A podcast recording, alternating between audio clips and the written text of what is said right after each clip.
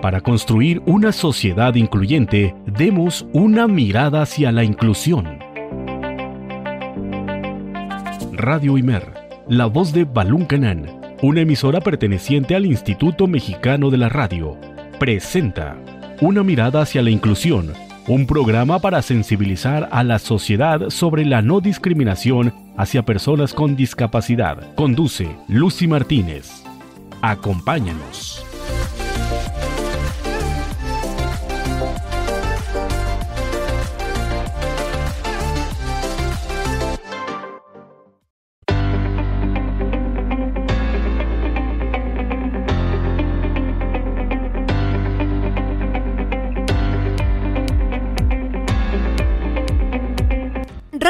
Radio Mer 107.9 de FM y 540 de AM. Muy buenas tardes, sé bienvenido y bienvenida a este lunes 3 de mayo del 2021, la emisión 54 de Una mirada hacia la inclusión. El día de hoy vamos a abordar un tema muy interesante y va a estar con nosotros una especialista proveniente del Cresur.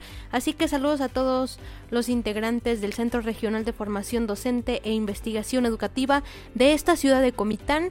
Soy Lucy Martínez y te recuerdo que nos puedes escuchar a través de nuestras dos frecuencias, además a través de Google Podcast y Spotify si nos buscas en tu navegador favorito como una mirada hacia la inclusión programa.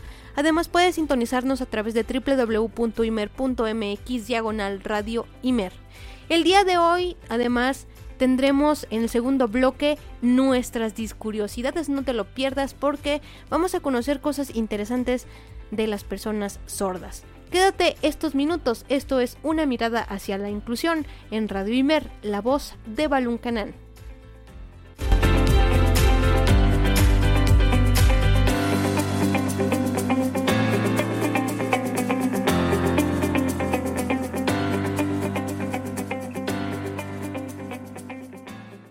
Esta es la entrevista.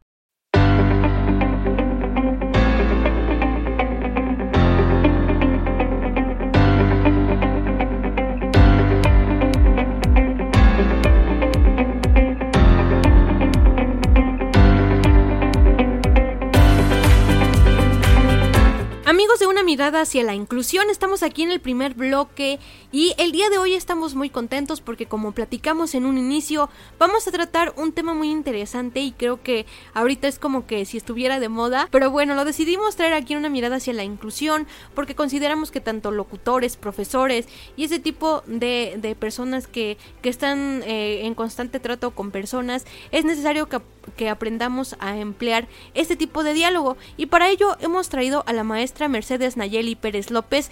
Ella es maestra investigadora del CRESUR, Centro Regional de Formación Docente e Investigación Educativa, aquí en esta ciudad de Comitán y le damos la más cordial bienvenida a Kelly Mer. Maestra, muy buenas tardes, es un gusto poder contar con su presencia en este programa. Hola Lucy, buenas tardes. Pues agradeciendo principalmente por la invitación en tomarnos en cuenta como, como el Centro Regional de Formación Docente e Investigación Educativa este, también eh, aludiendo a tu auditorio, que, que, es muy ameno, muy agradable también.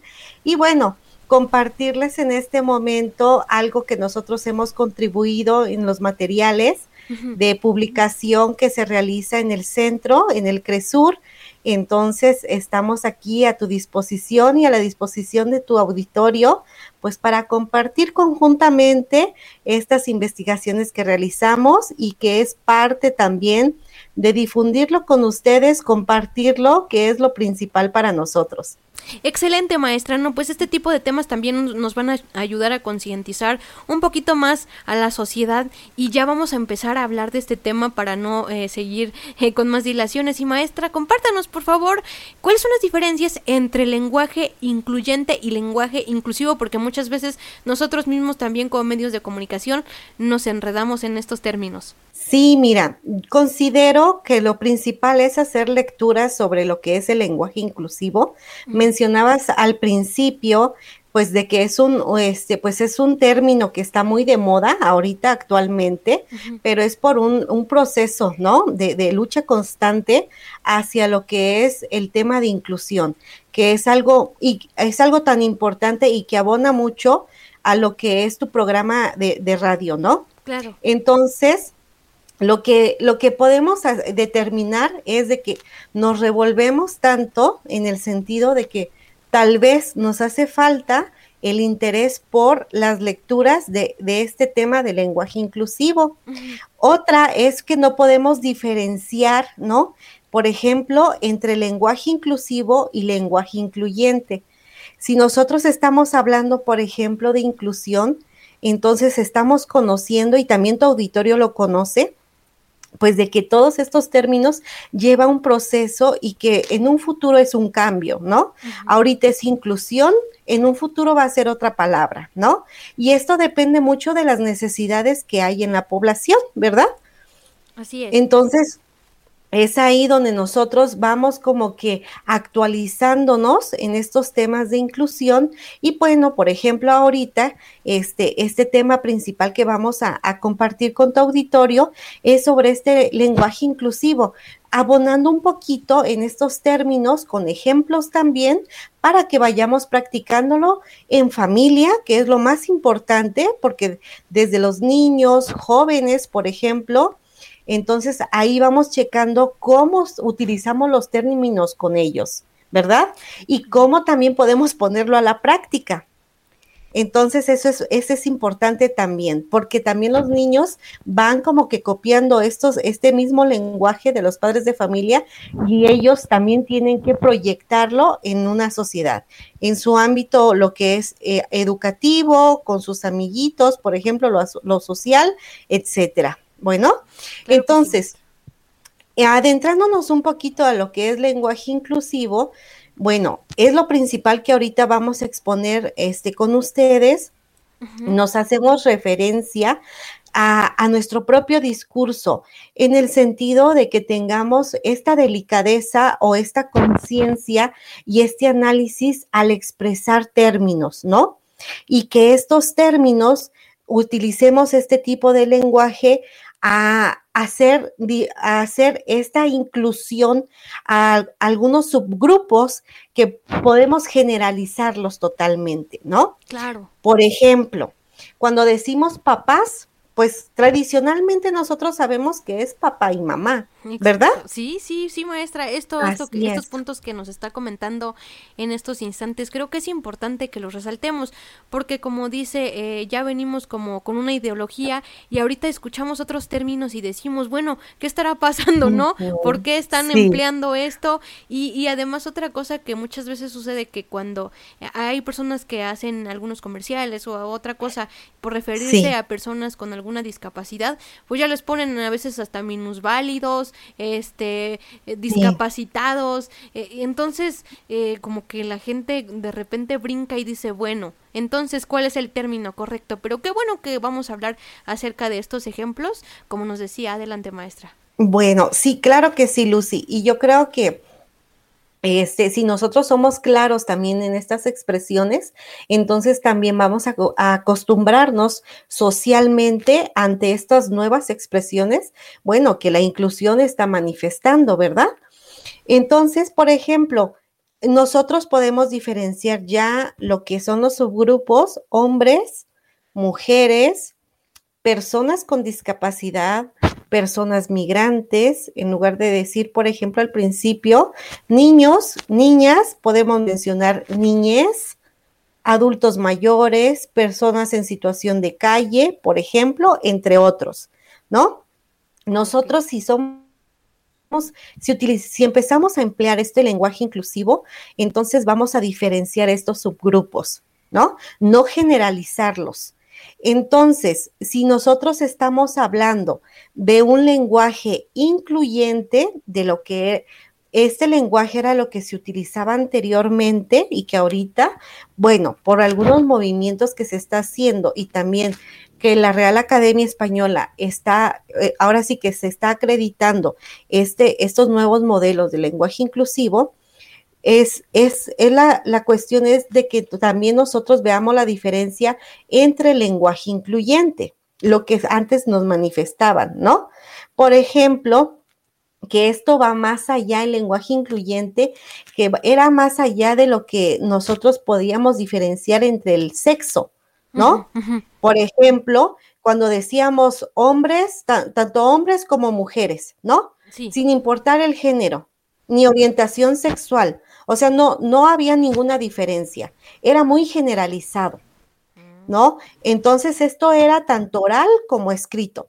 Y bueno, reconocíamos a tanto hombres como mujeres en un grupo social y ya. Igual a los, a los niños y niñas como que las partíamos y los dividíamos, ¿no?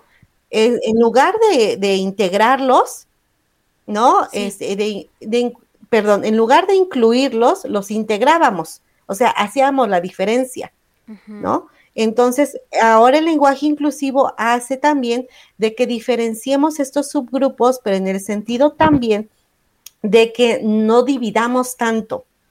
Por ejemplo, si antes se mencionábamos los niños y las niñas, Ahora, con un lenguaje inclusivo podemos mencionar la niñez. Ese es un ejemplo claro, ¿no?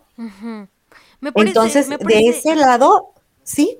Me parece muy importante, maestra, esto que nos, que nos está comentando, porque, eh, por ejemplo, ahora ya escuchamos, por ejemplo, eh, por decir, ¿no? Todes, ¿no? Hola a todes. Eh, entonces a mí ah, me, me, me, causa mm, de repente alguna cosa, este, porque digo, ¿será correcto, por ejemplo, si yo lo escribo en la computadora todes? pues ah, en automático me va, te lo va a aceptar. no me lo va a aceptar. Y entonces, ¿qué, qué, qué, qué podemos hacer en estos casos? No, ah, sí, mira, lo que pasa que también hay, hay manifestaciones, por ejemplo, de, de todo este respeto, ¿no? Hacia, hacia, por ejemplo, lo que son mujeres, hombres, orientación sexual, por ejemplo, ¿no? Entonces, ¿cómo se puede agrupar todo esto? Pero también esto lleva también a cuestiones erróneas, porque, por ejemplo, ortográficamente es, es, es incorrecto. Es por eso también que podemos navegar un poquito a lo que está acreditando la Real este, Academia Española y es ahí donde podemos nosotros basarnos, ¿no? Porque eso es lo que está acreditado, estudiado y es algo que también eh, por socialmente, pues también es aceptado. Entonces, considero que para no provocar, ¿no? Estos, eh, estas, ahora sí que son como modismos actualmente, ¿no? Que se están llevando entre nosotros, por ejemplo, el arroba, ¿no? En lugar de decir, este, padre, este, por ejemplo, niños, ¿no? O, este, jóvenes, ¿no? O estudiantes, ¿no? O alumnos, en lugar de poner alumnos y alumnas, como está en el lenguaje, este, lo que es en, en, en, el lenguaje incluyente. Entonces, ¿qué poníamos antes? El arroba. Sí. Y eso pensábamos nosotros que con eso ya nosotros éramos, estábamos practicando el lenguaje incluyente, ¿no? Y que fue aceptado socialmente. ¿Por qué? Por redes sociales, ¿verdad? Sí. Por aplicaciones, etcétera. Pero yo creo que son estos modismos que se va haciendo entre, entre la sociedad pero también hay que tener cuidado en que también nosotros investiguemos cómo de, y de qué manera podemos escribirlo correctamente, ¿no?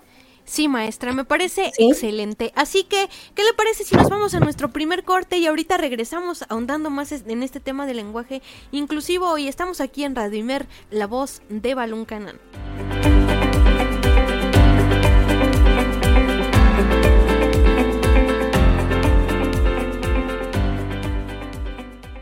La única discapacidad en la vida es una mala actitud. Scott Hamilton. Discuriosidades. Aprenderemos datos importantes que desconocemos sobre la inclusión y personas con discapacidad. ¿Bailan los sordos?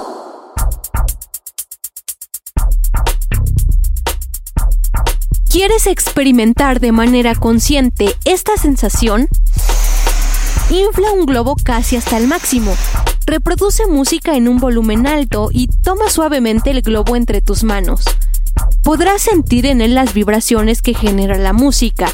También intenta sentir las vibraciones en el suelo y en el resto de tu cuerpo. Y en el resto de tu cuerpo. En la estética occidental, la danza ha estado ligada a la música. Para los oyentes, El cuerpo sigue sonidos, ritmos y musicalidad que viene desde el exterior para crear movimientos que expresan. Pero la danza no es solo auditiva. Es una expresión que parte del movimiento. Existen estímulos internos del propio cuerpo, pulsaciones, vibraciones que son imperceptibles muchas veces a nuestra audición y que, a pesar de ello, nos conduce a crear movimiento, a expresar, a danzar. Los sordos no pueden escuchar el sonido, pero sí perciben sus vibraciones acústicas. Aunque el ritmo se desarrolle a través del oído, la persona puede percibir las vibraciones rítmicas por vías diferentes de la auditiva, tales como la piel de su sistema óseo. Serán vibraciones receptivamente distintas a las percibidas por los oyentes, pero potencialmente reconocibles y perceptibles por el cerebro, que abren nuevos caminos neuronales, como cuando se aprende un nuevo idioma. Hola, buenos días. Me llamo Luis Uriel García y les platico un poco de mi trabajo coreográfico y cómo vivo de la danza. Primero deben saber que nuestro cuerpo siente las vibraciones de las ondas que emiten las bocinas de los equipos de audio. Puede interpretarse con diferentes tonos de golpeo, ya sea grave, bajo o agudo. Les comentaré que se puede vivir de la danza, pero eso sí, para nosotros los jóvenes con discapacidad es un ambiente muy difícil y duro de entrar. El motivo es que algunas veces o en algunos casos la mayor barrera es enfrentar a personas oyentes tienes que estar preparado física y mentalmente para los rechazos. Eso no significa que tú como persona vas a tirar la toalla, al contrario, puede ayudarte a romper la barrera que tienes en ti mismo, te ayudará a conocerte un poco más lo que eres capaz. Si tienen dudas o alguna pregunta, no duden en escribirme a mi correo lugarcia853 gmail.com o Facebook Luis Uriel, en Instagram Uriscon. Con gusto les contestaré sus dudas y preguntas. Texto leído en voz de César Sánchez. En el mundo hay diferentes compañías de danza integradas por sordos y bailarines sordos reconocidos, como Dagoberto Huerta en Chile, Antoine Hunter en Estados Unidos y Pierre Jarja en Líbano. Además, algunos coreógrafos, como Merce Cunningham, Trisha Brown y Pina Bausch, empezaron a explorar el no movimiento y el silencio en la danza. Probaron otras formas que van más allá de lo musical, porque la danza no es solo auditiva, es una expresión que parte del movimiento. Ya lo sabes, no necesitas de tus oídos para apreciar de la música, para apreciar de la música.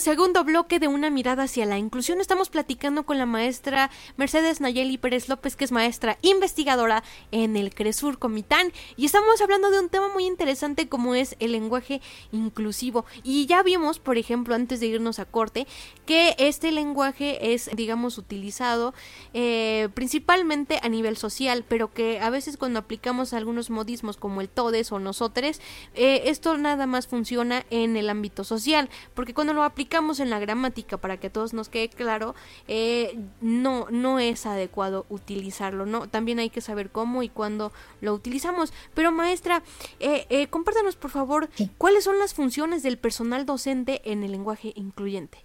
Mira, Lucy, esto es súper importante ahorita que estamos lo que es la contingencia.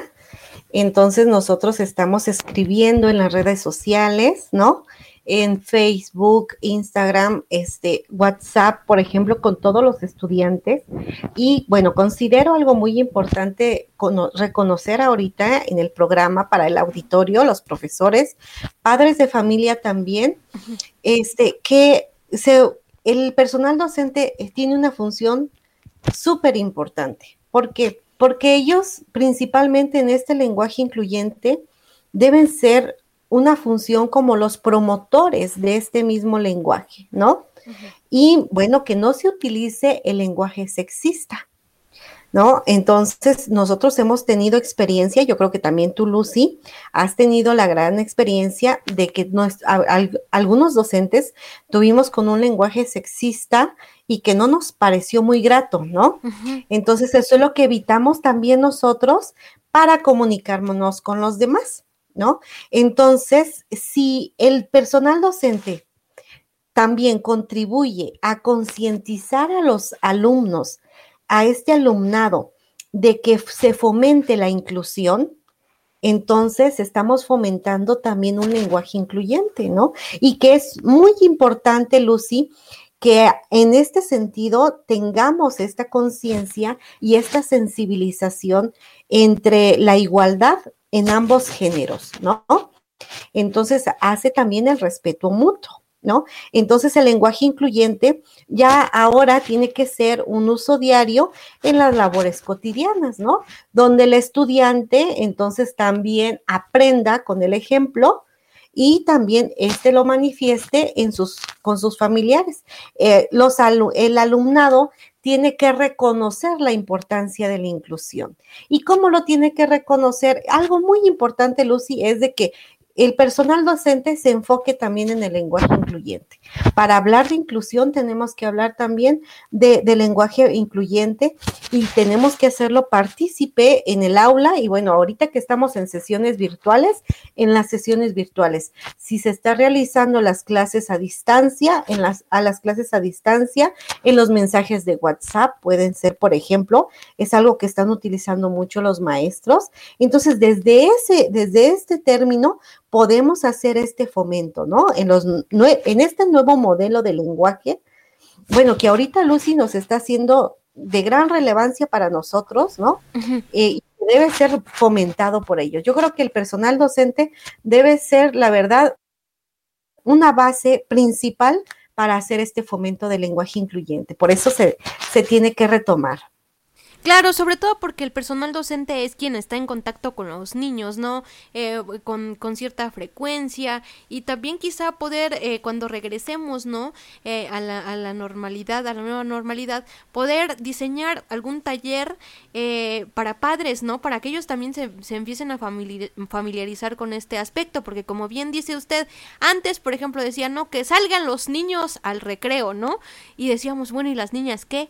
Pero es que decían, bueno, es que ya niños y niñas ya están incluidos, pero pero pues ya poco a poco se han ido como modificando este este tipo de, de, lenguaje y es muy importante el lenguaje como todos lo sabemos porque nos sirve para comunicarnos con los demás y también nos sirve para que pues eh, los demás pues no se sientan excluidos no se sientan mal. Mucho trabajo tiene que hacer el, el personal eh, docente en todos los ámbitos no Exactamente, Lucy, así es.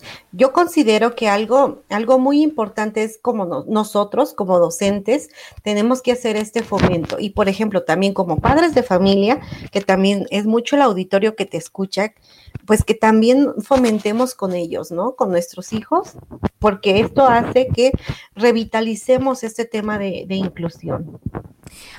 Así, es, maestra. Y compártanos un poquito eh, algunas expresiones sexistas, ¿no? Porque aún creo que sigue habiendo, a pesar de, de todo, y, de repente en, medios de comunicación, en, el salón, eh, en, oferta de, productos y, servicios. Eh, entonces, para que lo podamos escuchar. Sí, mira, bueno, lo que hace estos términos sexistas es de que generaliza la, lo que es el género, ¿no? Entonces hace también hincapié a la inequidad entre, entre ambos, entre hombres y mujeres. Entonces también eh, a las expresiones sexistas este, también llevan la función de algunos estereotipos o algunas costumbres cotidianas en las familias, ¿verdad? Que dan una posición de inferioridad, ya sea al hombre o a la mujer, eh, en ambos, no podemos decir simplemente a las mujeres, ¿no? Pero lo usual que escuchamos en las familias sí va más enfocado a lo que es a, las mujeres, pero también existe hacia la posición del hombre.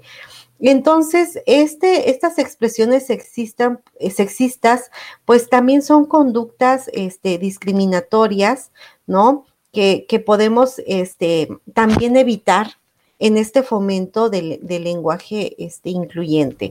Una de las expresiones este, sexistas es, por ejemplo, cuando el hombre le dice a, sus amigos, por ejemplo, en una expresión de un convivio, por ejemplo, que le, menciona una inferioridad a, su esposa, a su pareja, por ejemplo, que le dice, le pego para que se eduque, ¿no? O sea, es eso, es una expresión sexista que sí, para nosotros actualmente estamos luchando, ¿verdad? Para evitar esto. ¿No? Y que esto hace que no sea un lenguaje incluyente. Por ejemplo, cuando decimos también, el, el niño es más delicado o la niña es más delicada. Entonces son expresiones sexistas porque haces diferencia, ¿no? Y esto no es real, pero con la tradición oral que también tenemos en las familias, pues se iba fomentando, ¿no? De generación en generación. ¿Verdad? Sí. Y, también, si te va moviendo estas expresiones, Lucy, y también al auditorio, pues ahorita como que te pega, te duele, te, te, te pone inconforme. Pero anteriormente era normal, eran normales estas expresiones. Y lo que ahorita queremos evitar son estas expresiones, ¿no? Por ejemplo, cuando decían, este, las niñas no dicen malas palabras, las niñas, ¿no? Los niños sí, los niños sí, sí podían decirlas, ¿no? O por ejemplo, cuando te, si te decían, Lucy, mire, este, cuando tú querías avanzar, estudiar la licenciatura, tus aspiraciones, etcétera, no sé si venía un vecino, un amigo, un ejemplo, y te pregunta, bueno, ¿y para qué estudias? Si te vas a casar. O sea, son expresiones que sí te hieren, ¿verdad? Pero esto es lo que nosotros también queremos evitar, que, que esto hace que también se diferencien las oportunidades de igualdad, ¿no? Entonces, por ejemplo, estas expresiones sí son muy usuales, no, no podemos decir de que no, no, no se usan, sí se siguen usando. Por ejemplo, ay, conduce mal el que está, estamos manejando y te dice, por ejemplo, tu tío, tía, no, tu papá o mamá, conduce mal. De seguro es, una mujer, ¿no? Sí. O no se sabe estacionar, es una mujer. Y no es cierto, todos tenemos diferentes habilidades, ¿no? Pero esto te, estas expresiones que yo les estoy compartiendo es en el sentido de concientizar que cuando yo me expreso de esa manera, qué está bien o qué está mal en el fomento, ¿no? De esta igualdad, en el fomento y sensibilización hacia el tema de inclusión. ¿Cómo ves, Lucy? Muy interesante, maestra, estos aspectos que nos acaba de compartir y, creo que sí siempre hemos utilizado esto y, seguimos con la misma cultura, pero ¿qué le parece si dejamos tantito a nuestro público? Y ahorita regresamos con más de este tema aquí en Radio Imer, la voz de Balún Canán y en una mirada hacia la inclusión.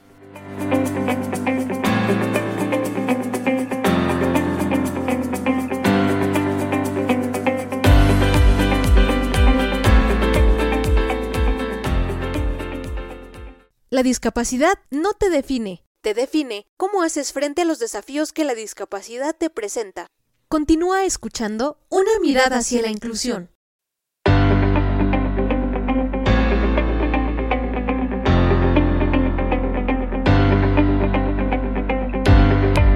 Estamos de regreso aquí en el tercer bloque en Radio Imer, la voz de Balón Canán, y en una mirada hacia la inclusión. Y seguimos platicando de este tema interesante como es el lenguaje incluyente. Y justamente ahorita que estaba poniendo el ejemplo la maestra de, lenguaje sexista que aún sigue existiendo por la tradición cultural, como decíamos, me estaba yo acordando de algunas canciones de Vicente Fernández, ¿no? Que decían, no, que te vas a casar conmigo, aunque no quieras, ¿no? ya casi eh, como, un, como un y aún se siguen escuchando. Y bueno, pues es que antes, como dice la maestra, era parte de la tradición, la cultura mexicana y, pues bueno, hasta uno lo escucha, bueno, yo lo escucho y, me causa gracia porque gracia en el sentido de que cómo, cómo era posible, cómo consideraban a la a las mujeres en este sentido. Pero maestra, continuemos con el tema y hablemos acerca del uso gramatical del lenguaje incluyente. ¿Cómo se aplica? ¿Cómo se usa eh, eh, eh, este tipo de cosas? Sí, aquí es, sí, Lucy, mira, aquí es donde podemos determinar un poquito en diferenciar, ¿no? En diferenciar lo que nos comentabas antes, este, por ejemplo, que yo te comentaba lo de la arroba, que es incorrecto. Entonces, ahorita, por ejemplo, en el uso gramatical, sí podemos empezarlo a emplear en un sentido también muy responsable y pero también que tengamos un sustento, ¿no? Entonces es muy importante de que nosotros y bueno, y el público empecemos a conocer este uso gramatical porque aquí es donde viene la función, ¿no? La función de que nosotros em, eh, em, vayamos empleando de manera correcta algunas, algunos términos, ¿no? Por ejemplo, si yo estoy yendo con un doctor y es femenino, entonces yo digo que es la doctora sin ningún problema, ¿no?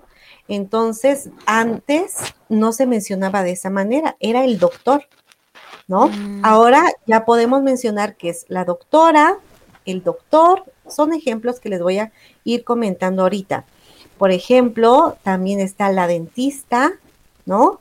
Voy con el dentista o voy a consultar algo con la directora, ¿no? Eh, voy a consultar algo con el director la técnica, por ejemplo, técnica profesional o la profesional, y puedo mencionar también el profesional, ¿no? La gimnasta, la joven, también puedo mencionar esto, ¿no? La ciudadana, el ciudadano, la adolescente o el adolescente.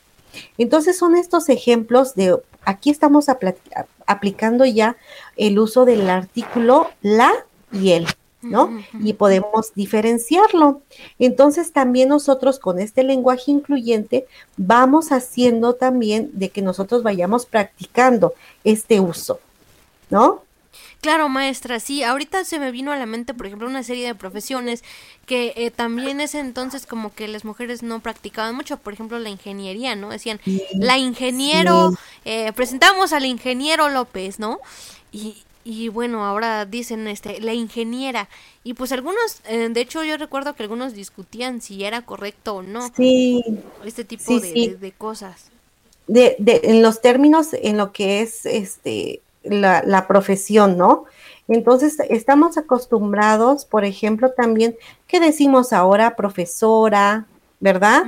Y profesor, también estamos acostumbrados a decir la jefa, ¿no? y no decir el jefe. O, por ejemplo, pues, estamos acostumbrados ahorita a decir, es la administradora o es el administrador, ¿no? Es la clienta. También ya estamos acostumbrándonos a eso que anteriormente no se, no se respetaba, ¿verdad? Por ejemplo, también algo que no, no es incluyente, si decimos los profesores, esto es del, del, lenguaje integrador, el lenguaje incluyente recomendado, podemos decir el personal docente o el profesorado o el sector docente, ¿no? Por eso te digo, Lucy, que si empezamos a, empezar a ejecutar este lenguaje incluyente, como que tenemos que tener también nuestra tablita, ¿no? Nuestra tablita de estudio para empezarlo a ejecutar, cuando podemos escribir, ¿no? Cuando escribamos, no sé, algún documento, algún mensaje de WhatsApp, algún mensaje de Facebook, por ejemplo, ¿no? La cuestión es como que aventarnos y también tener como que esta importancia, porque muchos del auditorio pueden decir, ahí ya está, ¿y cómo voy a diferenciar tanto, no? Pero vamos a ir diferenciando, sí, es que nos pasa. Yo cuando empecé a estudiar estos temas decía, no, pues me voy a revolver, ¿verdad? Me voy a equivocar. Y sí te equivocas, pero conforme a la práctica ya vas diferenciando uno con otro. Es como los errores este, gramaticales o los errores ortográficos, ¿no? Entonces, si, si tú tienes como que la conciencia de, de, poder hacer este cambio y también tener el sentido de este lenguaje incluyente, pues te vas enfocando en esto. Por ejemplo, ah, algo que ya no, podés, no podemos decir, por ejemplo, son los niños, ¿no? Jardín de niños, ya no. Por ejemplo, si podemos, podemos decir en lugar, los niños están en la, en el salón, por ejemplo, ¿no? Podemos decir los infantes, la niñez, población, la población infantil, y esto también aplica con los jóvenes, ¿no? Los jóvenes podemos decir también la población juvenil o la juventud, ¿no? Este, entonces, son algunos ejemplos que, podemos ir empleando, Lucy, y que esto hace que vayamos poco a poco haciendo algo en la práctica, ¿no? Sí, claro, como dice el dicho, la práctica hace al maestro. Y estos temas eh, es importante que la gente lo, los escuche porque a lo mejor y en algún momento queremos, como dice la maestra, redactar algún documento o simplemente en nuestras redes sociales que acostumbramos no a colocar y a saludar a todo el mundo eh, con una sonrisa, ¿no? Y entonces saludos a todos y a todas y en lugar de todos y todas ponen como dice el arroba y entonces dicen, bueno, eh, algunos que no sepan ni por qué está poniendo este signo, ¿no? Entonces también aquí depende del desarrollo de la sociedad y el lenguaje va evolucionando. Ya hemos ido explicando del lenguaje integrador, del lenguaje inclusivo y tal vez muchos dirán, bueno, pero es que ¿por qué están diciendo que es inclusivo y están diferenciando, ¿no? A lo mejor mucho, muchos se pueden estar preguntando este tipo de cosas. Sí, mira, cuando estamos hablando de lo que es inclusión, pues también tenemos que descartar algunos aspectos que se quieren evitar hacia la inclusión, ¿no? Y esto pasa en todos los términos. Y por ejemplo, ahorita que estamos hablando del lenguaje, ¿no? Estamos también diciendo de que tengamos esa conciencia verbal, ¿no? Y de, de mencionar de que también la inclusión también se manifiesta en nuestro lenguaje y también se manifiesta en las formas como pensamos, ¿no? Cómo recreamos nuestras oraciones, nuestros pensamientos, nuestras ideas y que todo tiene que ir reflejado con cierto respeto. Yo considero que en el lenguaje incluyente eh, no tiene que ser todo tan cuadrado de decir, bueno, este, eh, no eres, no manifiestas un lenguaje incluyente porque no estás aplicando, por ejemplo, este, estas oraciones, ¿no? O estas palabras. No, yo, no lo considero tanto así, sino en el sentido de cómo va el sentido también de mi mensaje, ¿verdad? Y esto hace la diferencia en que también tengamos este lenguaje incluyente. Exactamente, tocó un punto importante, el mensaje que uno quiera transmitir, el mensaje que uno quiera eh, explicar a, un determinado público, a una audiencia, eh, a, un este, a una persona que quiere comprar algún producto. Eh, ciertamente si es, eh, el lenguaje va evolucionando y tener, como dice usted, conciencia principalmente de lo que uno va a decir, cómo lo va uno a decir, porque como yo decía en el principio del programa, eh, algunos siguen usando los discapacitados, ¿no? Y entonces dicen, no, pero son personas con discapacidad. Y también es muy importante eh, recalcar esto que nos dijo, eh, que, que bueno, que probablemente mucha gente no está acostumbrada aún a hacerlo. Y no pasa nada si a veces no lo haces porque apenas eh, todo esto es un proceso no es como que, ay, estás obligado, ¿no?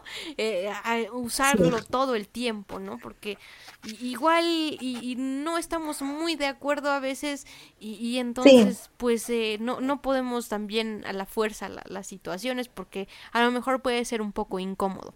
Sí, puede ser incómodo o tal vez de poco interés en, en el ámbito laboral o familiar ¿no? Y que esto hace de que tal vez no nos pongamos a pensar en estos temas, pero yo considero que algo muy importante es, por ejemplo, ahorita lo que estamos compartiendo con tu auditorio, este momento. Yo considero que si nosotros nos expresamos hacia con ellos, entonces estamos manifestando también de que en qué nos estamos ocupando y nos, estamos ocupando para esto, por ejemplo, sensibilizar, por ejemplo, a un grupo de personas, nuestros alumnos, docentes, familia también, ¿no? Donde nosotros digamos, bueno, este, este reconocimiento tiene que ser incluyente en todos los sentidos. Claro está que como no estamos tan acostumbrados a, a, a realizar este tipo de lenguaje. Entonces, por ejemplo, también el personal docente también no se siente como que cobijado, Es decir, no hay un interés tampoco, ¿no? Pero también hay muchos, eh, de muchas personas, por ejemplo, este, que yo, que yo conozco, que, por ejemplo, el personal docente, que sí está interesado en, estos temas. Eh, por ejemplo, Lucy, en, los integrantes de, alguna maestría, de algún curso, de alguna licenciatura, ahí es como que vamos fomentando un poquito entre ellos, ¿no? Como que vamos haciéndolo poco a poco y ellos haciendo también conciencia de que es importante. Sí, maestra, eso me parece excelente. Y bueno, vámonos a nuestro último corte y regresamos aquí en una mirada hacia la inclusión.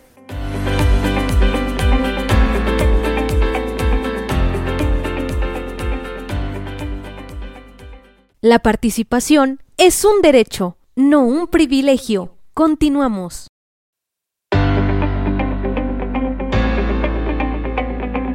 Estamos de vuelta aquí en Radio la voz de Balún Canán. Estamos platicando aquí en una mirada hacia la inclusión con la maestra Mercedes Nayeli Pérez López, maestra investigadora del Cresur Comitán, que es un gusto poder contar con, un personal eh, calificado y, muy, muy importante y también es una cosa maravillosa porque pues yo también estudié en el Cresur, entonces me siento como pez en el agua, ¿no? Eh, entonces, profe, ya regresamos a este tema interesante y del lenguaje inclusivo y como platicábamos en el corte que la familia es muy importante para empezar a aplicar este tipo de lenguajes y empezar como a resaltar la importancia y entonces poco a poco vamos a ir viendo un cambio en la sociedad, un, cambio también de pensamiento que, muchas veces eh, se necesita porque necesitamos ser más empáticos. Pero maestra, eh, eh, compártanos por favor la importancia de las mujeres en los oficios laborales.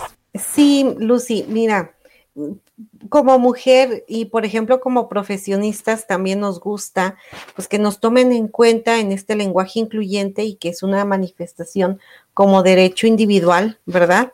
Hacia, hacia esta, esta inclusión. Entonces, también en este lenguaje incluyente es algo muy importante saber que la mujer manifiesta y desempeña diversos oficios, ¿no? Entonces, esto se hace en colaboración este, con la Asociación de Profesiones a un sexo, que implica asumir, por ejemplo, cierta profesión y que se especifica este, para un solo sexo, pero esto es de manera general. Por ejemplo, cuando decimos los doctores, ¿no? Cuando decimos las enfermeras, pero también hay enfermeros, también hay doctoras. Entonces, empecemos a reconocer y, bueno, yo les quiero compartir algunos ejemplos, ¿no? Que, podemos ah, este, realizarlo dentro de casa, en la familia, en, los, en el ámbito social y que no tengamos pena en decir, bueno, estoy hablando bien, estoy hablando mal, ¿no? Sino que lo, lo empecemos a emplear y a como que a socializarlo también. Por ejemplo, si yo estoy, si estoy enfocándome a, mi jefa, si es, es, es, es, del sexo femenino, puedo emplearlo de una manera muy congruente. Si estoy empleando también proveedora, ahorita que está toda la manifestación de lo que es y el desempeño este, de lo que son las mujeres en el ámbito este, de Internet, por ejemplo, sus proveedoras, o, sus, o su proveedor, por ejemplo, si es hombre, también lo pueden, lo pueden emplear. También pueden emplear si es una, una profesionista técnica, también pueden emplear eso.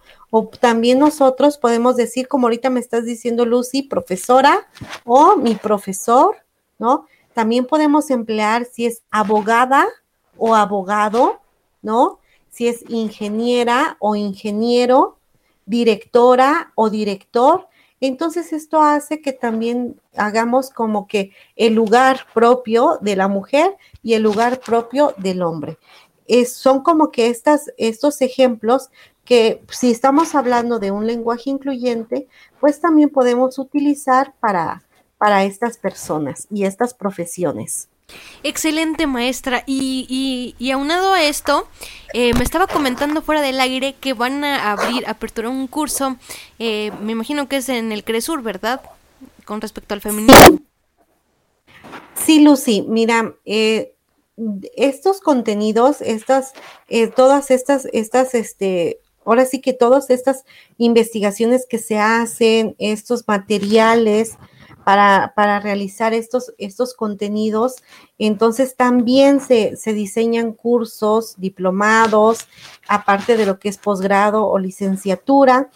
Entonces yo sí los invito a tu amable auditorio, este, sean padres de familia, sean profesionistas, no sé, cualquier persona que nos esté escuchando, pues puede consultar la página oficial que es www.cresur.edu.mx y puede utilizar allí el icono de publicaciones y que son gratuitas. Este son, tú las puedes descargar, las pueden descargar en PDF y ahorita se, se está, este, invitando, invitando también a tu público. Este, ahorita viendo que, que estamos con este tema, el de lenguaje incluyente, hay un curso sobre feminismo, desarrollo humano e investigación educativa en América en América Latina. Entonces está bien importante, bien interesante en cómo todo esto que yo les estoy este, expresando y compartiendo también hay historia en, en, todo esto. O sea que estos son los resultados de un proceso, ¿no? Entonces, todo lo de atrás, todo lo que se ha trabajado anteriormente, las generaciones, también la herencia, también la cultura, también este, el, en el ámbito laboral, educativo, etcétera, cómo se ha desarrollado este, este tema feminista, pero aquí nos estamos enfocando hacia la investigación educativa, es decir, qué tanto se está empleando la inclusión hacia este tema feminista, este tema feminismo, este, en el ámbito educativo en América Latina. Y bueno, este curso está con una duración de 40 horas. Es una modalidad virtual y también pueden consultarlo en la página oficial para que se puedan inscribir e invitarlos muy amablemente y que ojalá sean parte también de pues de esta experiencia que les vamos compartiendo a cada uno de ustedes. Eso es fantástico tener una institución como el Cresur Comitán que nos puede brindar este tipo de materiales como esta guía de lenguaje inclusivo que lo tienen en la página, como ya lo comentó la maestra. Además tienen otras guías acerca del síndrome de Down, una guía de tiflotecnología también para quien le interese. Creo que eh, son temas eh, súper, súper importantes y más en, en la actualidad porque eh, algunas cuestiones tienen que ver con, con, situaciones tecnológicas, cómo las podemos emplear. Y ahora con este curso que, que van a impartir en, en el CRESUR de forma, me imagino que virtual, como, como casi siempre se ha venido manejando, es, es eh, genial porque pues eh, muchas veces las actividades pueden ser así sincrónicas, quiere decir que a lo mejor y yo puedo hacer la actividad en la noche o en la mañana, ¿no? Y eso es padre, contar con, con, con este tipo de cursos. Así es, Lucy, así es. Y bueno, este curso pues va enfocado al, al tema de feminismo, donde están invitados este, realmente a, tu público y esto hace que también contribuyamos un poquito en, en el aspecto social también, que a mí me parece que algo muy importante en el nivel educativo es de que contribuyamos mucho con los integrantes de la familia, porque esto hace que ahora con la contingencia estemos también preparados, ¿no?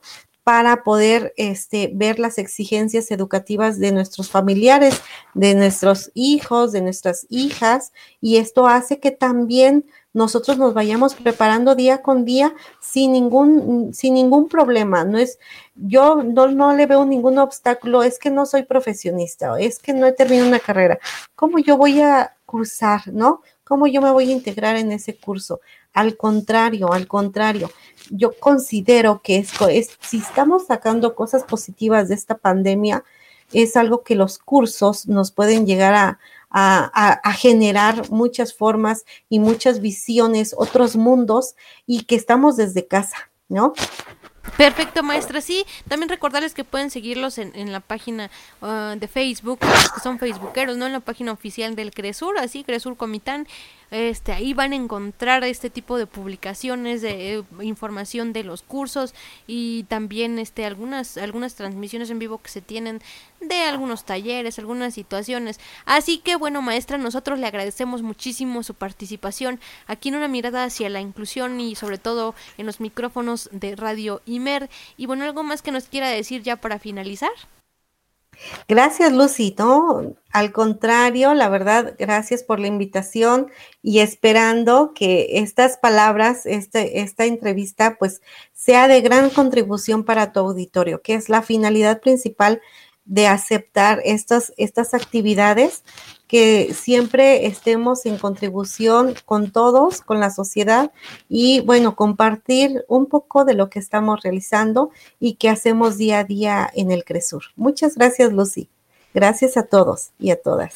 Gracias a usted, maestra. Gracias también al, equipo de Cresur. Y que recuerden que tienen aquí las puertas abiertas aquí en el programa de Una Mirada hacia la Inclusión. A lo mejor para difundir quizá la maestría en, educación inclusiva, que es muy interesante. Y algunas cosas que se vayan haciendo en favor de la inclusión.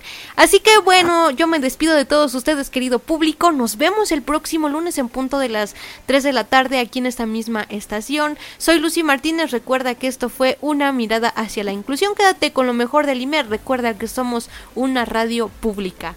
Hasta luego.